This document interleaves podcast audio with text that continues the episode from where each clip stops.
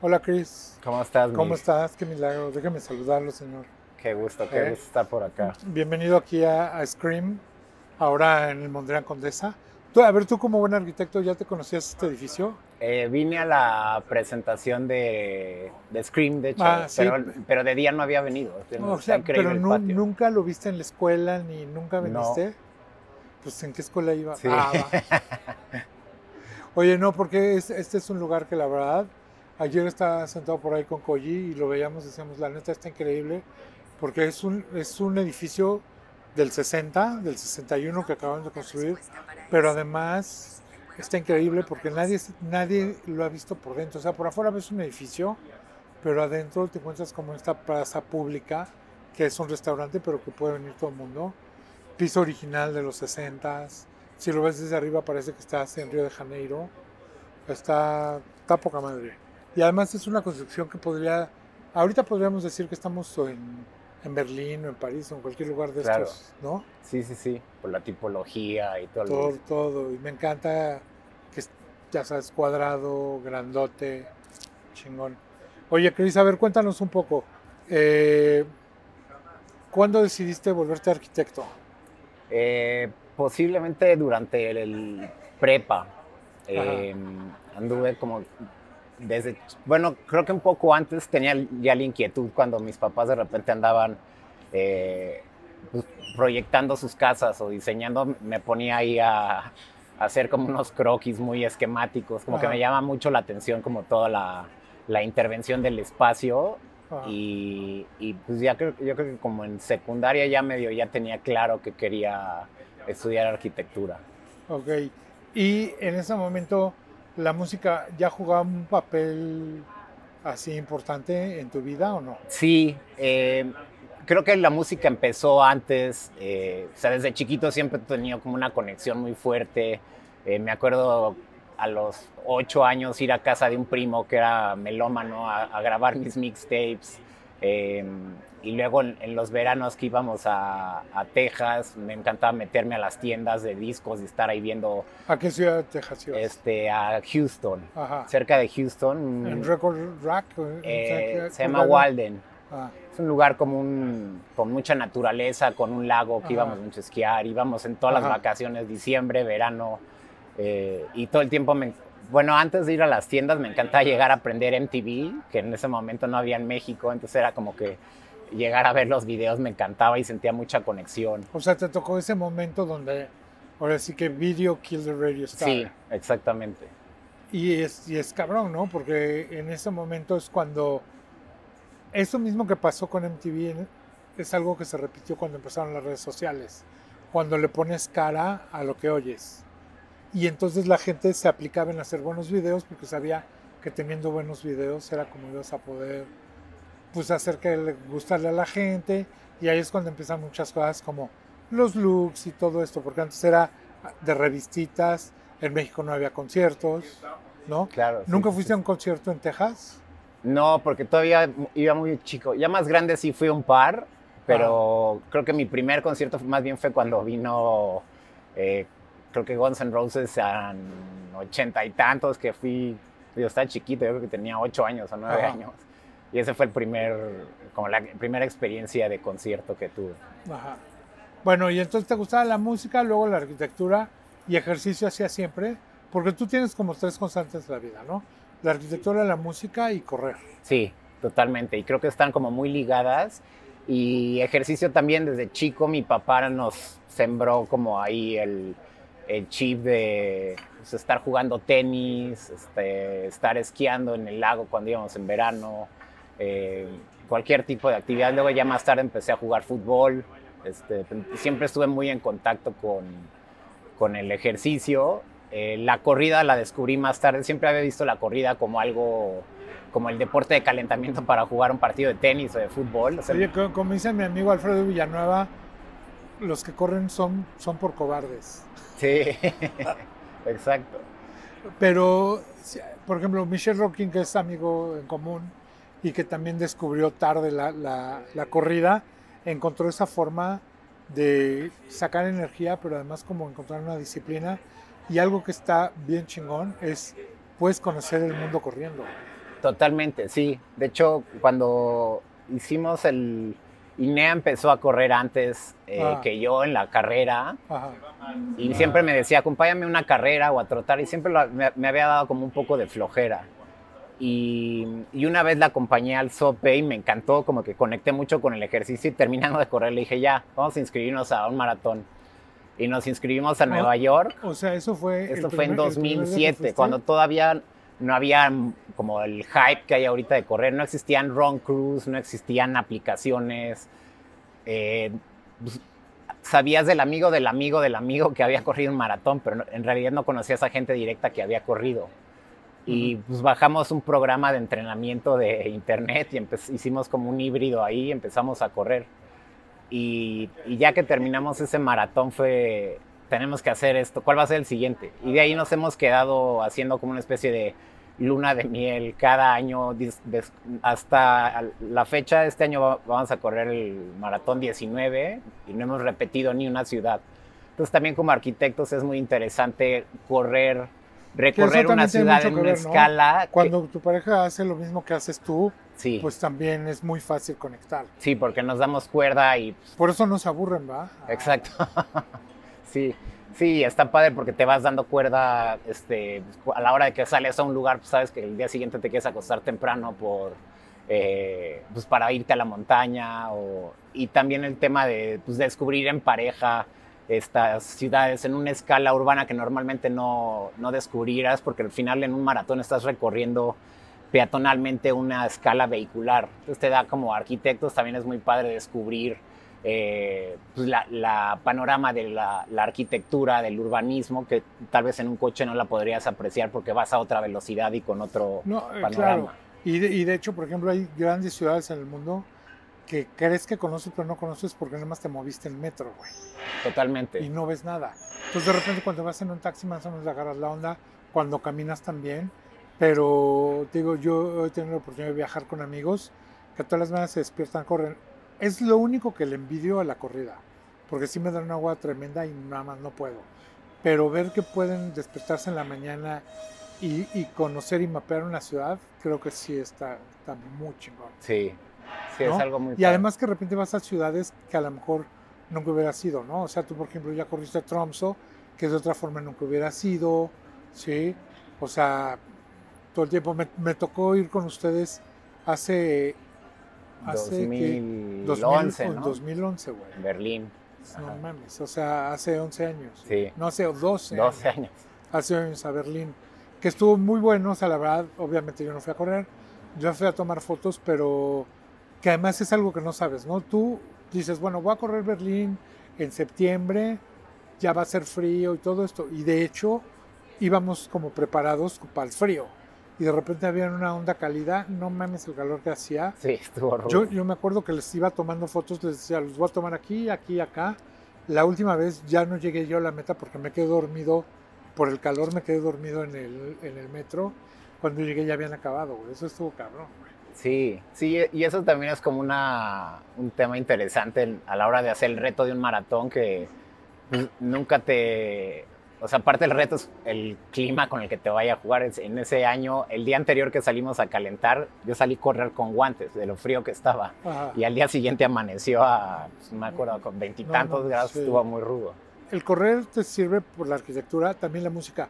¿Cachas conciertos de repente cuando vas o no, o no te ha tocado correr maratones y que hay conciertos también? Em, creo que una vez tal vez, pero sí me gusta cachar conciertos. O sea, si de repente sé que hay un concierto en, en cierta ciudad, a veces sí me lanzo a, a, a ver ese concierto porque sé que va a ser único, ¿no? El- en la gira de Leonard Cohen, de a poquito antes de que se muriera, que empezó a hacer su gira porque había estado quebrado, lo habían dejado quebrado y pues, hacia los setenta y tantos años tengo que volver a empezar a generar ingresos. Y se, se echó un concierto de cuatro horas irreal Ajá. que empezaba diciendo, no sé si este va a ser mi último concierto, pero si es así lo voy a dejar todo. ¿no? Y Ah. ahí volamos literal el fin de semana a verlo a Chicago y estuvo irreal, fue el, yo el mejor concierto de mi vida.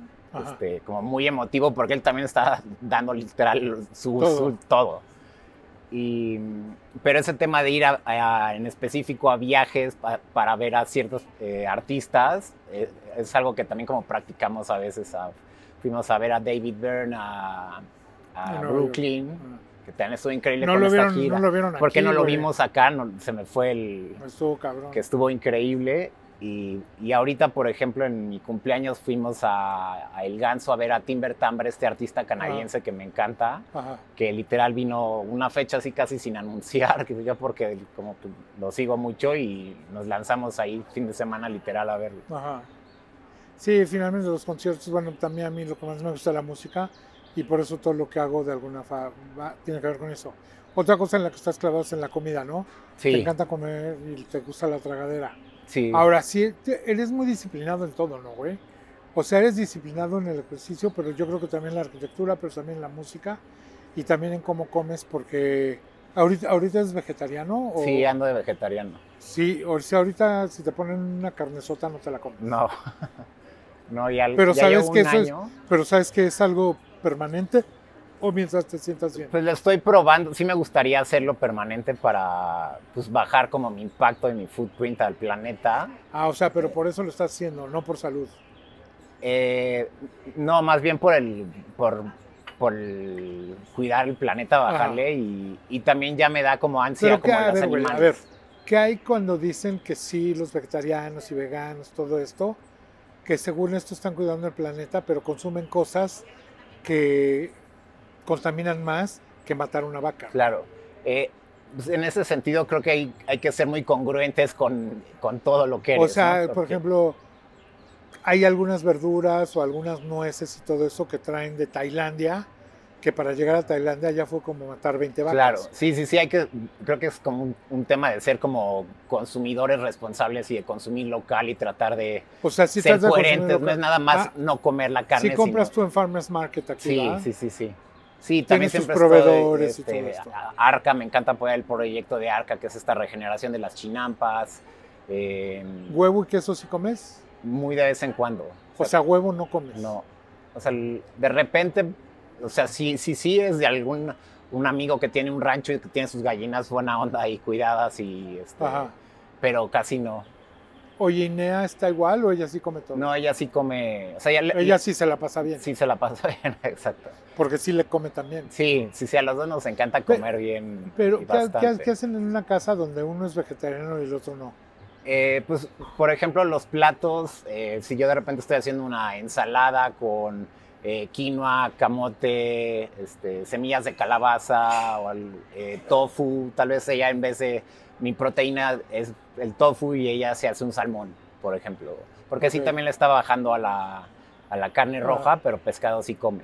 Entonces, pues más o menos es como la misma base, nada más cambiamos la proteína.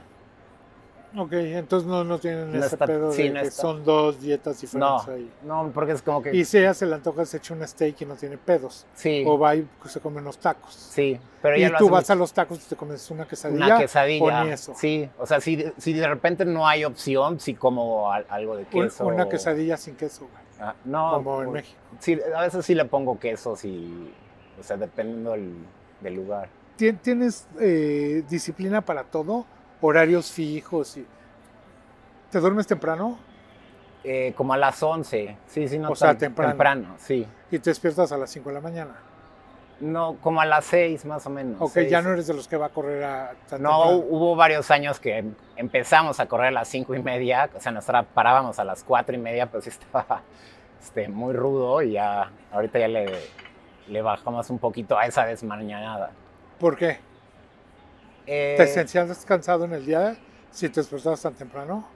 Sí, sí, un poco y también como que, pues, tal vez, ¿sabes? Me- ahorita, por ejemplo, en las tarde, noche me pongo a grabar, me quedo como clavado, entonces como que no quiero dejar de hacer eso para, si puedo correr un poquito más tarde, como que para darle ese espacio. Pero sí corres todos los días. Eh, hago ejercicio todos los días y corro como cuatro días a la semana. Un día sí, un día no. O, o sea, martes, miércoles, jueves y sábado.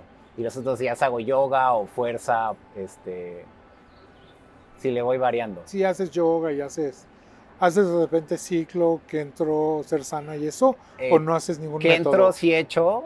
Hice Bueno, mucho ¿qué entro, tiempo. ¿qué entro hacemos aquí, aquí en las, aquí estamos haciendo que entro Ah, pues todos los días a las una 7 de la mañana allá arriba. Es padrísimo, buenísimo, muy buen ejercicio. Yo, yo no me he aventado, pero Está rudo. La gente sí, está las clases de porque- son. sí, pero es que además, además está bien padre porque Sí. vienen y lo hacen aquí en un rooftop Está con increíble. sol y todo eso, que hay que aprovechar estos días, está, está bien Sí, padre. totalmente. Ok, entonces ya, bueno, ejercicio ya vimos, comida ya vimos. ¿Qué pasa con la arquitectura y con la música? Eh, pues creo que están muy, muy ligadas. Eh, yo yo de- vivo de mi despacho, de, este, de, de lo que diseño y lo que construyo. Y el proyecto de la música pues, va creciendo. Cada año, ahorita estuve en la pandemia, que se desaceleró la arquitectura. Estuve grabando nuevas cosas, nuevas colaboraciones, que estuvo muy padre ahí en Chapel Studio, este espacio que Mm. diseñé ¿De quién es? eh, de Jerry Quintana. Ajá. Eh, es un productor que en su momento me había invitado, cuando estaba grabando este EP de covers, da un tempo para Cleopatra Records en Los. Ángeles, eh, me, me está invitando a que fuera a su estudio anterior a, a grabar algo con él y pasaron los meses y ya que llegué lo estaba desmontando. Había conseguido una casa en Lanzures, este, le platiqué un poco del despacho, hicimos clic y así nació Chapel. Y, y el proyecto quedó muy padre y al final fue un ejercicio interesante porque en su momento yo era como el arquitecto y él era mi cliente y ahorita pues, como que en la pandemia yo me volví un poco el músico cliente y él es mi como Tu mi proveedor. productor. Entonces estaba O sea, produce. Sí, o sea, yo grabo casi todo en mi casa porque soy como muy clavado y, y me gusta como hacer como muy metódico cada proceso, cada track, lo escucho mil veces, me tardo como, soy como muy perfeccionista en eso. Y luego ya llego con él y ahí nos acabamos de este, amarrar o le- de repente ajustamos un poco las canciones o cuando invitamos con colaboraciones. Los eh, grabas ahí. Quique Rangel grabó ahí el bajo en, una- en un track. Ajá. Este, a Jimena también grabó ahí las voces. Eh, Ro Guardiola. Este, Chetes. Chetes me mandó un, como distintas como formatos. Y otros Que en mi además casa- ahorita se puede hacer todo, ¿no? Sí, que eso fue lo, lo padre de la de pandemia, que abrió las puertas a, pues, como a la, a la colaboración a distancia. Eso ha sido algo como muy interesante. Oye, y además en la música no te presionas porque es algo que haces porque te gusta, es tu hobby, pero nunca estás pensando en, puta, tengo que hacer un disco porque quiero venderlo o quiero hacer un hit o cosas de estilo. Ahí lo que te sale, te sale. Sí, sí, es como un proceso muy personal. Eh, yo creo que lo principal es, eh, cr- creo que lo principal cuando conecté con hacer música fue cuando mi hermano murió, que le escribí en su momento una canción y vi como el poder de la... Digo, en su momento la escribí para mí, pero era como un proceso del poder de la música como para sanar el duelo. Y, y pues me quedé como clavado en eso. Entonces siempre mi- mis canciones y mi intención es crear conciencia, eh, pues de vivir presentes, de la muerte, practicar la muerte diario, ¿no? Como al final creo que la muerte es un tabú muy fuerte en la sociedad, que nadie quiere hablar, como que todo el mundo se aleja y al final es lo único seguro que tenemos en la vida. Y pues mientras más practiquemos que nos estamos muriendo diario, que todas nuestras relaciones mueren, ahorita que termina este podcast ya va a morir. eh, y mientras más practiquemos eso, creo que más libres podemos ser de, De de estos apegos, de estos miedos. Y al final creo que todos queremos ser felices en esta vida. Y mientras más practiquemos eso, más libres podemos ser. O sea, todo este tipo de experiencias y eso ha cambiado tu forma de ver la vida y de practicarla. Porque te digo, yo, veo, yo me acuerdo cuando se murió mi papá, tú me regalaste un libro, güey. Sí, ajá. Sí. Y, y tú obviamente ahí habías pasado por lo de tu hermano, ahorita acabas de pasar por lo de tu papá, pero ahorita que llegué y te dije, güey, es que tú de alguna forma ya te la sabes, ¿sí? Y eres esas personas que en lugar de, de venir y decir, puta, pobrecito, que sé qué, más bien das algo basado en tu experiencia donde dices, güey, y sí es cierto, ¿no? A todo mundo le da miedo hablar de la muerte, todo mundo, puta, ojalá no se muera la gente que quiero y todo esto que también se vuelve bien interesante porque es como una forma de ver la vida súper egoísta, porque como tú no quieres sufrir, no quieres que se muera la gente, pero ok, me han pasado 8 millones de, de casos de gente que conoces que tienen un papá enfermo y ya el papá ya está así pidiendo por favor que se quiere morir y no lo dejan, güey. Claro, Y sí. eso es muy cabrón porque Es egoísta, porque- como dices. y hay mucha gente que no se muere justo porque cree que tiene que todavía que, que quedarse ahí porque le va a dar en la madre a la gente. Totalmente. y creo que el único que debe de pensar en ese momento en qué es lo que está pasando es el enfermo X, entonces ya te mueres y ya lo que sigue, ¿no? Y la gente Totalmente. también tiene que aprender que ya, ya se acabó eso, todo se transforma, obviamente duele, ¿no? A nadie- Sí, sí, sí, no es estar exento del dolor y no sentirlo. Exacto. Pero bueno, creo que hay que sentirlo con, con sabiduría de alguna forma, ¿no? Totalmente. Saber por qué, por qué está pasando. Oye, bueno, entonces en la música haces eso. ¿Y en, la- y en la arquitectura cómo haces? Porque nunca has jugado tú ese papel de trabajar en despachos grandes ni cosas de estilo. Eres como tú muy, muy privado en lo que haces, ¿no? Sí. De repente yo me entero de tus proyectos porque no los cuentas mucho, sino de repente ya los veo. Sí, las casas, los restaurantes que has hecho, cómo, Sí, eh, cuando empecé en, en mi proyecto de arquitectura, sí estuve un rato en la eh, en un despacho de una constructora donde aprendí mucho como el proceso de administración de obra. Como el corporate. funciona- Sí, Ah. como un mundo corporativo. Y luego ya me, desde 2011, ya armé mi despacho. Eh, en su momento tenía un socio y luego ya llevo, creo que desde 2015 solo. Y, y te pues, sientes sido- mejor. Sí, feliz porque también logro administrar mi tiempo para hacer arquitectura y para hacer música.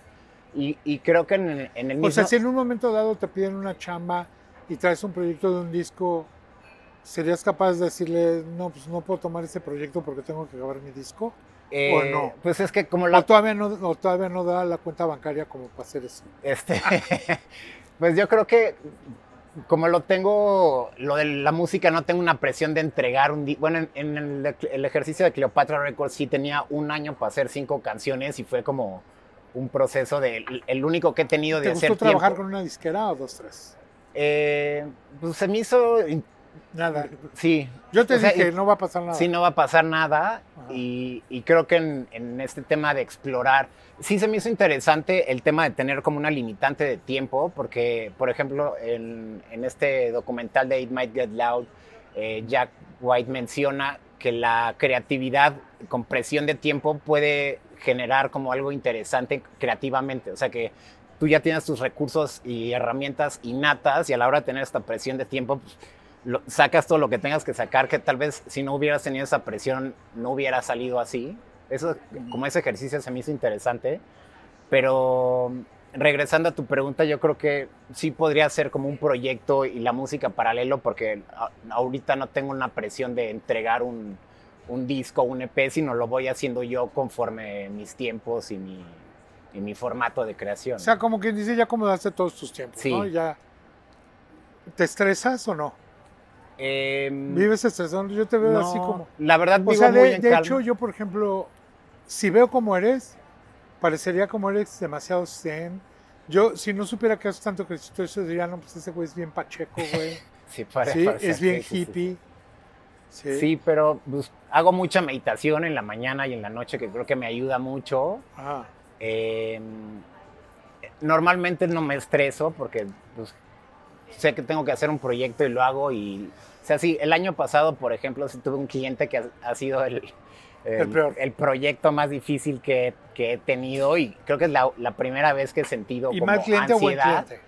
Mal cliente. Bueno, Di nombres muy- de una vez. no, Ah, no, no.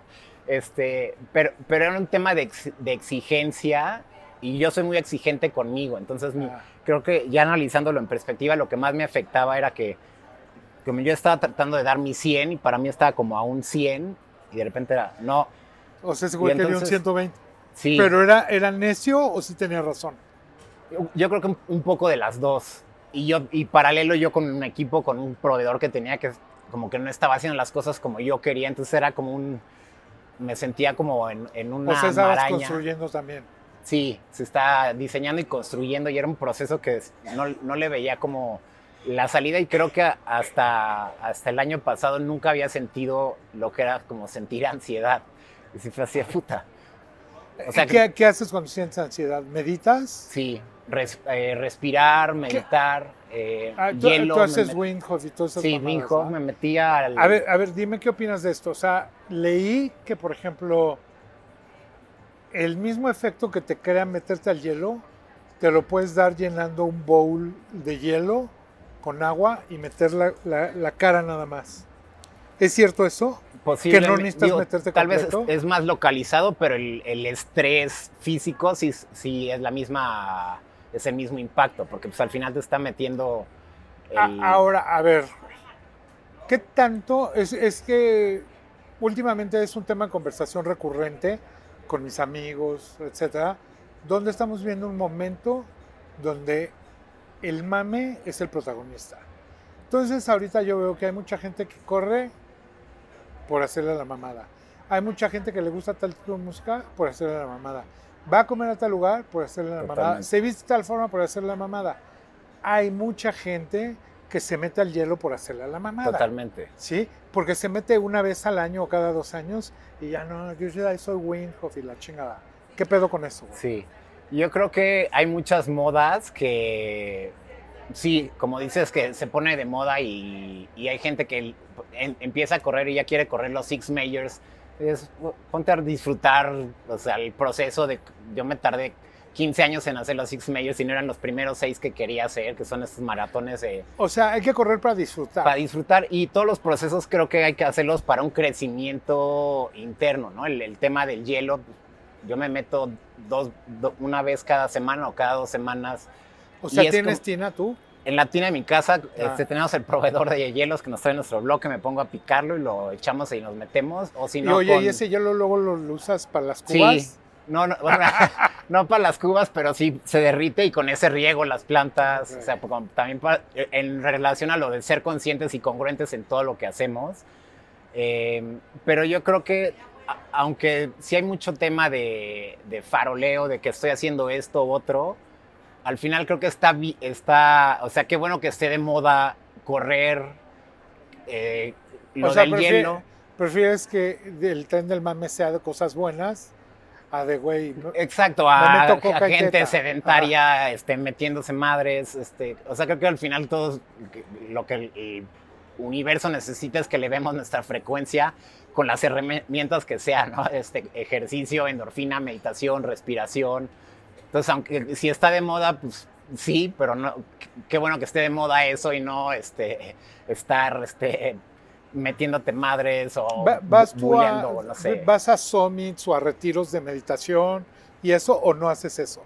Eh, sí he hecho un par, pero la verdad, yo desde, desde creo que desde sexto de primario o, o secundaria, antes de que estuviera de moda la meditación, eh, tuve la oportunidad de, de tomar clases con Shashi Damri, que es el representante del hinduismo en México. Entonces, desde chiquito tengo sembrado el tema de meditar.